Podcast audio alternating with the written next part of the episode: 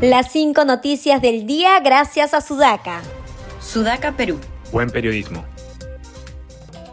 La presidenta Dina Boluarte hizo un llamado a la reflexión a los ciudadanos del sur del Perú, recalcando que la violencia y los paros con toma de carreteras no llevan a nada positivo, más bien retrasan al país.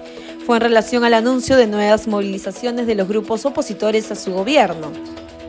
No podemos generalizar, no todas las personas que salen a manifestar su protesta son terroristas, dijo la primera mandataria del país. Ese fue el motivo por el cual le retiró la confianza al renunciante jefe de la Dirección Nacional de Inteligencia DINI, Juan Carlos Liendo, dado que venía sesgando la información en medio de la crisis social, añadió.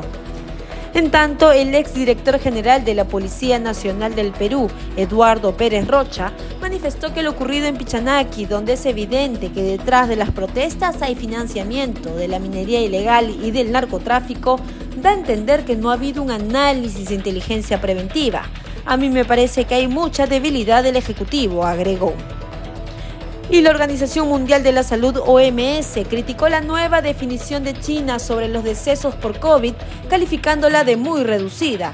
Creemos que las cifras actuales publicadas por China sobrepresentan el impacto real de la enfermedad en términos de admisiones en hospitales, en admisiones en cuidados intensivos y sobre todo en números de muertes, declaró en rueda de prensa Michelle Ryan, responsable en la Organización de la Gestión de Situaciones de Emergencia Sanitaria.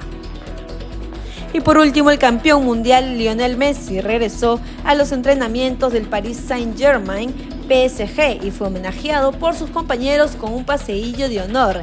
El crack argentino, con una amplísima sonrisa, agradeció a todos los asistentes a la bienvenida.